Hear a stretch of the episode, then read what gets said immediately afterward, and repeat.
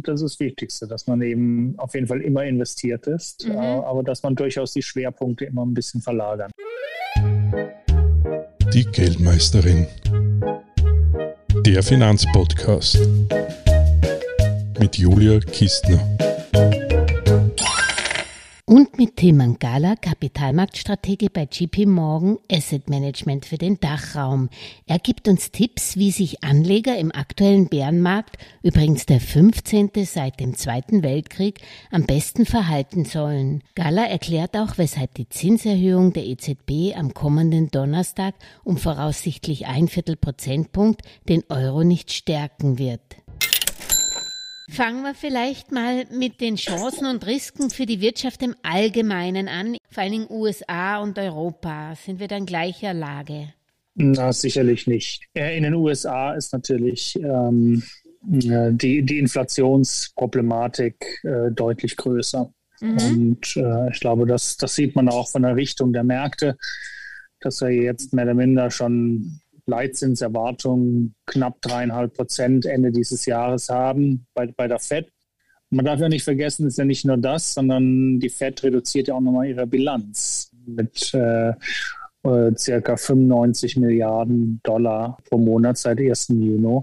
Das heißt, die, die, die FED ist ja schon ähm, in einer deutlich restriktiveren Politik engagiert als in Europa, weil natürlich in Europa durchaus teilweise ganz andere Aufgabenstellungen sind. Natürlich sind die Gesamtinflationsraten vergleichbar. Aber wenn wir mal hineinschauen, ist die Kerninflation in Europa äh, deutlich niedriger als in den, in den USA. Das heißt, da haben wir eben nicht so dieses Problem, dass sich die Inflationskräfte mehr oder minder in die Gütermärkte, in die Dienstleistungen, teilweise in den Immobilienmarkt hineingefressen haben, mhm. äh, dass, da, dass da eben das Risiko besteht, dass äh, das dann dazu führt, dass wir eine nachhaltig höhere Inflation bekommen. Mhm. Und in, in Europa ist sehr viel von, äh, von dem, was wir an Inflationsrisiken haben, natürlich von der von der Nahrungsmittel- und von der besonders Energieseite äh, geschuldet.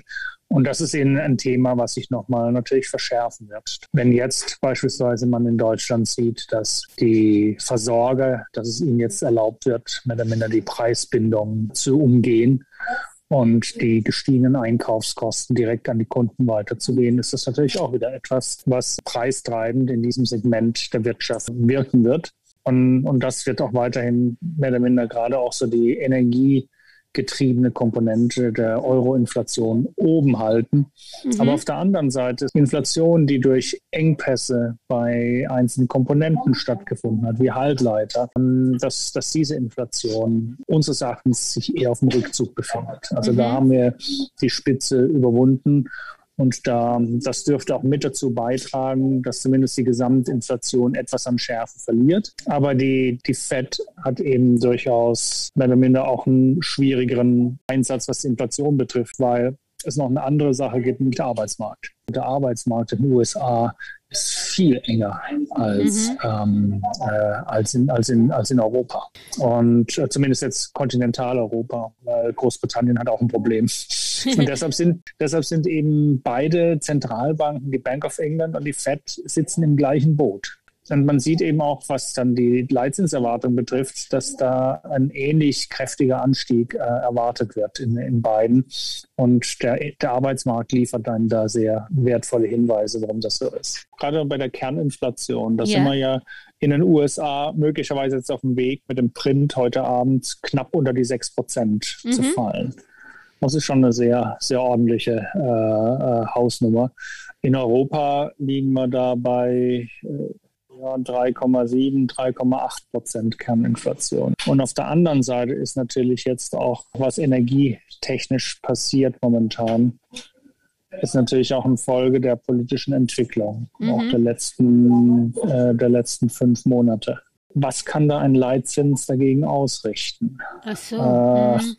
Das ist, äh, es ist, äh, ich glaube, es ist so eine Komponente, wo man sagen kann, es ist jetzt nicht eine Preissteigerung, die jetzt wegen der Überhitzung der Wirtschaft mhm. stattfindet, mhm. sondern es ist eine sehr, sehr starke politische Komponente drin, eine sehr, sehr starke Angebotskomponente. Mhm.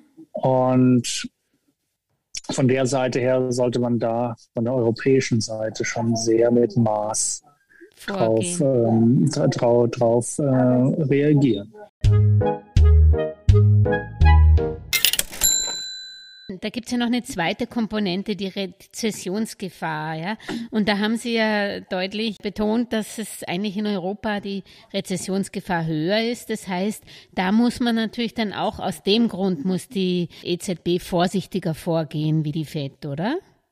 Richtig, äh, weil wir eben natürlich in Europa auch immer noch mh, auch das Thema ja, der Peripherie und ja, wie man es jetzt so schön sagt, der Fragmentierung hat, mhm. dass äh, mehr oder minder die Risikoprämien äh, in einigen Volkswirtschaften massiv nach oben gehen und dadurch dann auch die Stabilität und den Zusammenhalt der Währungsunion gefährden. Aber das sind eben Dinge, die die EZB schon immer beachtet hat in den letzten Jahren und mhm. auch weiterhin das tun wird. Mhm. Und von der Seite her wird sie da jetzt äh, moderat äh, beginnen. Und die ersten Schritte sind meines Erachtens auch nicht besonders restriktiv für die Wirtschaft. Mir hat sich sowieso nie der, der Nutzen der Negativzinsen erschlossen und äh, mehr oder minder eine Beendigung des Negativzins gerade auf dem, bei, beim Einladensatz mhm. äh, ist das sogar etwas, was zum Beispiel die Banken dann auch in den ersten Schritten erstmal erfreuen wird. Erfreuen wird ja. Im zweiten Schritt, wenn es dann anfängt, auch für die Konjunktur restriktiver zu werden ähm, und vielleicht sich dann auch die Kreditqualität niederschlägt, dann ist es vielleicht ein, etwas eine andere Seite. Aber das ist, ähm, weshalb ich damit wenig Sorge auf die ersten Zinsschritte der EZB sehe. Mhm. Aber sie wird dann im Verlauf des Jahres äh, relativ moderat äh, agieren. Das ist auch, was in den Märkten langsam ein Licht aufgegangen ist dass äh, so Leitzinserwartungen, die schon fast Richtung 2% marschiert sind äh, oder über die anderthalb Prozent gegangen sind, dass das ein bisschen sehr äh, optimistisch äh, gedacht war. Aber generell, ich glaube, das ist auch so der, der Zinsausblick, den man haben sollte, auch in der Einschätzung, wohin kann es gehen, mhm. wo, äh, wo, wo führt uns die Zentralbankreise noch hin. Ist das auch ein Weg in die 70er und 80er Jahre? Dann spricht dagegen, dass wir im Vergleich zu, zu den 70er Jahren, was die Verschuldung betrifft in der Wirtschaft, ähm, nicht nur ein, sondern drei Stockwerke höher sind. das heißt, das, ähm, das, heißt, man muss da mit viel, viel größerer äh, Vorsicht vorgehen, mhm. um nicht eine, eine Kreditkrise äh, vom Zaun zu brechen. Den Aktien. Also Sie haben es kurz angesprochen, wenn man sich nur die KGVs hernimmt, dann wäre ja der Einstieg jetzt sehr spannend und mhm. aber Sie haben gleichzeitig auch betont, dass das eigentlich fürs Timing sind die KGVs kurzfristig nicht ein gutes Indikator, langfristig sehr wohl, haben Sie gesagt, so im zehnjährigen Zeithorizont, aber Sie selbst haben gesagt, es sei noch zu früh in Aktien einzusteigen. Ganz, ganz wichtig. Also ich ja? habe gesagt, es ist jetzt zu früh, Aktienübergewichte zu gehen. Es ja. ist wichtig, dass man weiterhin im Markt ist, aber mit einer relativ ausgewogenen Position zwischen Renten und Aktien. Mhm. Also, dass man da, das ist eben, was ich sagen, eine gewisse neutrale Gewichtung. Mhm. Ähm, es ist jetzt noch zu früh, jetzt nochmal äh, die niedrigeren Kurse zu nutzen, um jetzt nochmal zusätzliche Risiken aufzubauen, mhm. weil eben auf der anderen Seite immer noch nicht unwahrscheinliche Abwärtsrisiken äh, herrschen. Die meisten sagen, ja, ja, die Rezession ist ja eh schon eingepreist. Sie sagen nein. Ja? Und das, ja. und das, äh, das passt irgendwie dazu. Ähm, das heißt, Sie rechnen einfach, ähm, dass die Gefahr noch besteht und deswegen sollte man noch vorsichtig sein, dass es die Rezession noch tiefer ist, wie man eigentlich eingepreist hat. Richtig. Genau. Okay. Und also das ist, und das, das sieht man ja sehr gut an den Gewinnerwartungen. Mhm. Und, das, und das ist eben, was diesen Zyklus auch so schwierig macht momentan. Es ist sehr, sehr viel anders. Auch mhm. durch, die, durch die Folgen auch der Pandemie, die immer noch anhalten in vielen Aspekten. Mhm. Ähm, ich habe es mit dem Punkt angesprochen, dann auch gerade was ähm, ähm, ja, was zum Beispiel das Orderbuch und die, mhm. äh, die, ähm, die Orderlage, die ja immer noch sehr hoch ist. Mhm. Äh, weshalb jetzt auch lange Zeit beispielsweise auch die Industrieindikatoren und die Einkaufsmanager-Indizes noch relativ positiv und bullish waren. Mhm. Erst jetzt beginnt es langsam einzubrechen, auch beim, beim Sentiment. Manches hat mit der Energielage zu tun, aber eben das andere, dass immer noch äh, ein sehr, sehr gutes Orderbuch da ist und die Auftragsbücher voll sind mhm. und man die noch weiter abarbeiten kann. Das hält eben teilweise auch die, die Gewinne eben erstmal oben. Mhm.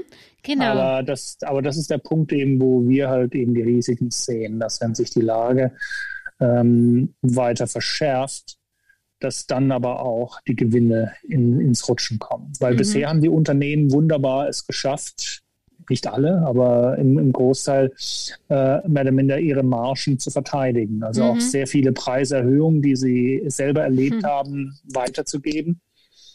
Aber wenn jetzt die Nachfrage schwach wird und schwächer wird, dann ist, lässt die Pricing Power auch nach. Die Rezessionsrisiken sind dann eher gegeben Richtung 23, wenn die Nachfrage weiter schwächer wird. Mhm. Wenn dann aber auch der Arbeitsmarkt anfängt zu drehen, die offenen Stellen wegfallen und dann auch die Freisetzung beginnen. Mhm. Und das ist dann der Punkt, wo es dann ähm, kritischer dann auch für die Unternehmensgewinne wird. Ja, aber trotzdem haben Sie gesagt, präferieren Sie eigentlich Value-Aktien, amerikanische. Könnten Sie da kurz drauf eingehen? Das durchaus das defensive Value, auch wenn es teurer geworden ist teilweise, ähm, natürlich jetzt weiterhin gut performt in einer, in einer Wirtschaft, wo äh, das, der, die Nachfrage nachlässt, das Momentum schwächer wird, Pricing Power beginnt zu erodieren. Das ist dann der, der Quality Value Bereich, der für uns eben durchaus sehr, sehr gut äh, performen kann. Mhm. Ähm, in der zweiten Phase dann, wenn wir dann die Talsohle überschritten haben, dann kommen natürlich die Zykliker zurück. Aber dann kommen die Banken und die Industrietitel dann alle zurück. Und das ist dann eben auch, wo wir durchaus zutrauen, dass so jetzt über diese Konjunkturzyklen hinaus, allein auch wegen der, der Attraktivität, die äh, von der Bewertungsseite her Value hat. Mhm. Und auf der anderen Seite natürlich, die, die mit der Einschätzung zu tun hat, dass wenn die Zinsen durchaus jetzt noch mal ein bisschen auf den Weg nach unten eintreten können, wir zukünftiges neben einem äh, strukturell etwas höheren Inflationsniveau, auch mit einem strukturell höheren Zinsniveau zu tun haben. Mhm. Das heißt, für viele auch wenig profitable Wachstumsunternehmen bleibt das Unterne äh, Umfeld einfach schlicht. Mhm. Okay. Und das ist, das ist eben was, ähm, was äh, dafür spricht, dass die Value Rally die wir jetzt ja schon dieses Jahr recht gewaltig erlebt haben, dass sie noch weiterhin Potenzial hat, auch in die, in die kommenden Jahre, auch wenn es jetzt zwischenzeitlich durchaus auch da mal eine Pause geben kann. Aber wenn man so ein bisschen mal den Blick so auf die ein, zwei Jahre nach vorne äh, nimmt, also spricht immer noch sehr, sehr viel für Value, Querstrich, Dividende. Und Dividenden beruhigen ja auch in Abwärtsphasen, das muss man ja auch sagen. Das ist, das ist äh, abs, abs, absolut richtig. Ja. ja. Und, und Dividenden haben kurze Duration. Ja, das, das heißt also auch in Phasen, wenn es auf der Zinsseite schwieriger wird, mhm. ist das eben auch etwas, was mhm. hilft. Ähm, hatte ich richtig rausgehört, dass Sie eigentlich Großbritannien ein bisschen eine Lanze gegeben haben gegenüber den Euroraum? Oder war das? Ja, das, das, das hat auch durchaus mit der, mit der Rohstofflastigkeit zu tun. Okay. Mhm. Also, also UK hat sehr, sehr lange auch sehr stark underperformed. Ja, äh, wenn man den natürlich, anschaut, natürlich vieles war auch geschuldet, mhm. dass auch die in London notierten, auch globalen Rohstoffunternehmen einen, schweren, einen schweren Stand hatten in mhm. den vergangenen zehn Jahren. Mhm. Und inzwischen ist das eigentlich von den großen etablierten Märkten, ist das UK auch mit so das Rohstoffproxy. Mhm. Ah, okay. und, und, und, ja, also das ist, äh, hat sich geändert. Früher, ähm, als ich zumindest noch jung war, war es ja immer so, wenn man bullish auf Rohstoffe war, hat man Emerging Markets gekauft. Ja. Äh, und inzwischen sind, ist der Anteil der, der, Energie- und Rohstoffunternehmen in den Emerging Markets niedriger als, äh, als in Großbritannien beim FTSE. Ja, das ist spannend. Und wie, das war, hat also nichts zu tun mit der Euphorie, dass Boris Johnson nicht mehr am Ruder ist. Das ist der Gang der Dinge. Ja, okay. also das ist, ich meine, die letzten Jahre hat man gemerkt, dass man nicht alle politischen Events auf die leichte Schulter nehmen sollte. Ja. Aber da ein Regierungswechsel gerade noch, solange es jetzt auch keine große Änderung gibt zwischen, zwischen Labour und Tory, mhm. sondern nur innerhalb der Tory-Partei, ist es mehr was für politisch Interessierte. Glaube, das ist seit langem mhm. zum ersten Mal wieder, wo ich Sie so optimistisch über Anleihen sprechen habe hören. Sind Anleihen vielleicht deshalb so interessant, weil eben überall die Rezession lauert und wir vielleicht wieder, äh, wir vielleicht sogar schon einen Peak gesehen haben vorübergehend von den Zinsen und es wieder runtergehen könnte? Genau. In den letzten drei Monaten sind die Rezessionsrisiken doch äh, größer geworden. Mhm. Das heißt eben auch, es hat sich die Wahrscheinlichkeit verschoben zwischen einer weichen Landung und einer harten Landung etwas stärker in Richtung harter Landung. Und das ist eben durchaus etwas, das, das beginnt man jetzt auch auf der, auf der Bond-Seite einzupreisen, aber was für uns eben dann auch bedeutet, dass gerade auch, wenn wir, wenn wir die Langläufer uns anschauen, die ja auch wieder einen kräftigen Zinsanstieg erlebt haben, dass wir da jetzt wieder durchaus einen, einen, besseren Schutz äh, und eine bessere Defensivleistung erwarten können, mhm. wie das, was wir, was wir im ersten Halbjahr erlebt yeah. haben, wo das ja nicht so funktioniert hat. Und yeah. das ist so der Punkt, wo man sagt, also da gibt eben diese qualitativ hochwertigen Bonds und ich würde da auch den Corporate Sector mit einschließen, wenn wir da über, über Single A's, über Double A's sprechen, äh, also die wirklich sehr qualitativ mhm. hochwertigen Anleihen, die, die versprechen da doch zumindest mehr eine gewisse Stabilität und sollten dann auch sollte der Worst Case eintreten, dann auch von der Durationsseite noch mal mehr, mehr stützen wird. Was Sie nicht erwähnt haben, äh, war die inflationsindizierten Anleihen. Ähm, die leben ja von den Zinsenerwartungen. Und jetzt haben Sie aber spannend gesagt, dass eigentlich die Zinserwartungen eben wieder zurückgehen wegen dieser Verdunklung der, des Konjunkturhimmels. Heißt es, dass also inflationsgeschützte Anleihen wieder interessanter werden, weil da die Erwartungen wieder ähm, sich mehr normalisieren oder sind die immer noch zu hoch, die eingepreisten Erwartungen in den inflationsindizierten Anleihen? Es ist eine sehr, ist eine sehr gute Frage. Ich denke mal, dass, es, dass sie durchaus wieder etwas attraktiver geworden sind. Aber jetzt im, im Vergleich auch mit den normalen Treasuries ähm, geht unsere Präferenz Richtung Treasuries, weg von Tipps. Mhm. Und wie schaut es mit High Yield an? Also ich glaube, es ist nochmal wichtig, auch zu differenzieren, ja. auch gerade regional zwischen US High Yield und mhm. ähm, Euro High Yield. Also Euro High Yield hat durchaus auch wegen den Unwägbarkeiten, die wir hier haben, auch, äh, auch von der politischen Seite und von der Versorgungssicherheit. Da sind sicherlich nochmal mehr Risiken äh, mhm. drin aber Sie haben recht natürlich auch beim US High Yield. Ähm, die Risikoprämien sind zwar jetzt schon mal angestiegen, aber sie sind noch weit davon entfernt, ähm, in, in Territorien sich zu befinden, die früher vor Rezession ähm, äh, oder, oder stärkeren Abschwüngen ähm, verbunden war. Mhm. Also das heißt, da ist durchaus noch ein gewisses, zumindest auch kurzfristiges ähm, Negativpotenzial drin. Ja. Aber fundamental ist es eben ein Punkt, wo wir sagen, sind wir fürs High-Yield-Segment momentan mh, hm, relativ wenig besorgt. Mhm. Okay. Das hat damit, das hat eben mit der Durchfinanzierung zu tun. Zu tun, okay. Also das heißt, das ist eben gerade 21 waren die Unternehmen so stark eben dann auch damit beschäftigt, auch ihre Finanzierung nochmal zu optimieren und nochmal zu verlängern mhm. äh, und sich dann äh, äh, Polster zu schaffen, dass zumindest auch was die, was die Refinanzierung betrifft, was ja immer auch eines, ein mit das größte auch Risiken bei Kreditrisiken ist, da muss die monatliche Zinszahlung schon enorm ansteigen dass, dass das ein Auslöser für eine breite Krise ist. Mhm. Aber, aber gerade auch die, die Refinanzierungsseite ist manchmal sehr, sehr gefährlich, wenn dann entsprechend die Märkte zugehen, wenn die Unternehmen kein Kapital mehr bekommen. Mhm. Und das, das ist, das ist, äh, das ist äh, ein Risiko, was wir momentan fundamental äh, relativ wenig, wenig sehen. sehen. Ja. Also das heißt, es ist, High Yield hat mehr oder minder ein gewisses Ertragsgewinnrisiko mhm. bei den Unternehmen, mhm. wie wir es vorhin auf der Aktienseite auch angesprochen haben.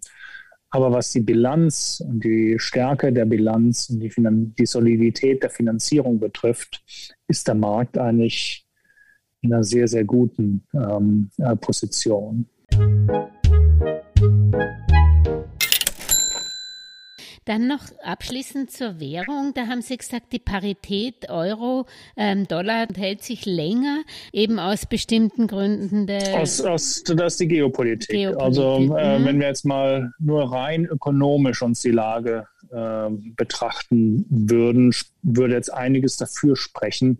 Jetzt, wo kurz davor, mehr oder weniger die EZB äh, beginnt, ihre Leitzinsen äh, anzuheben, dass da der Euro Unterstützung bekommt. Aber was, äh, was halt dagegen spricht, sind die enormen Risiken mit wirtschaftlicher Art, mit der der Euroraum konfrontiert wird momentan und mhm. Unsicherheiten. Mhm. Das, das, ist, äh, das, das führt eben auch generell dazu, neben den Preissteigerungen, die stattfinden, dass die Nachfrage nach Dollar momentan sehr hoch ist. Und mhm. dann haben wir nochmal eine dritte Komponente. Wir haben eine Zentralbank in den USA, die die Dollarliquidität jeden Monat verringert. Das ist durchaus etwas, was den Dollar festhält, obwohl er eine der teuersten Währungen der Welt ist. Als Anleger wiederum bin ich dann eigentlich mit US-Aktien schon dadurch ganz gut äh, bestellt, weil ich da vielleicht sogar einen Währungsvorteil habe dann. Und zumindest eine, eine relativ stabile Währung. Mhm. Auf der anderen Seite, was wir auch angedeutet haben, ist so eine Barbell-Struktur USA, Asien momentan für uns durchaus attraktiv, weil gerade auch Asien einen ganz eigenen Konjunktur- und Zins- äh, und Inflationszyklus hat wie wir. Nach dem Motto, dass sich da dann auch die asiatischen Märkte, sowohl auf der festverzinslichen wie auch auf der Aktienseite, sich dann etwas anders verhalten als auch die europäischen und amerikanischen Märkte.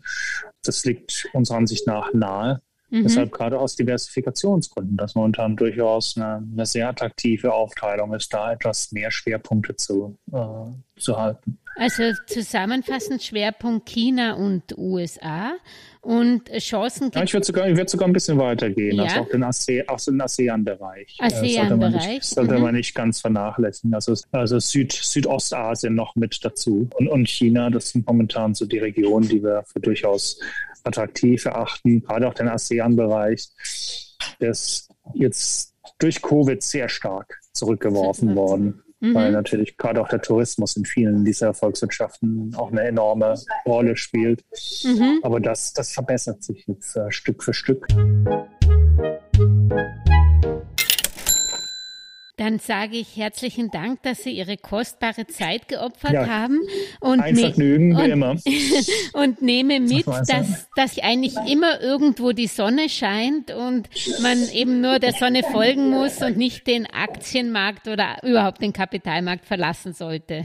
Ja, das ist, äh, das ist das Wichtigste, dass man eben auf jeden Fall immer investiert ist, mhm. Äh, aber dass man durchaus die Schwerpunkte immer ein bisschen verlagern. Gut, alles Gute und viel Sonnenschein. Ihnen auch. Ja, Ihnen auch. Einen schönen Sommer. Ja, Ihnen auch. Wiederschauen. Dankeschön.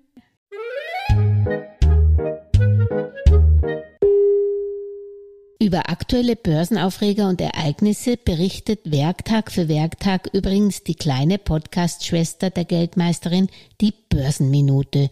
Überall, wo es Podcasts gibt, auf YouTube, Facebook, LinkedIn, Xing und auch auf www.geldmeisterin.com. Eine erfolgreiche Anlagewoche wünscht euch die Geldmeisterin und Julia Kistner. Und am Schluss noch der Disclaimer.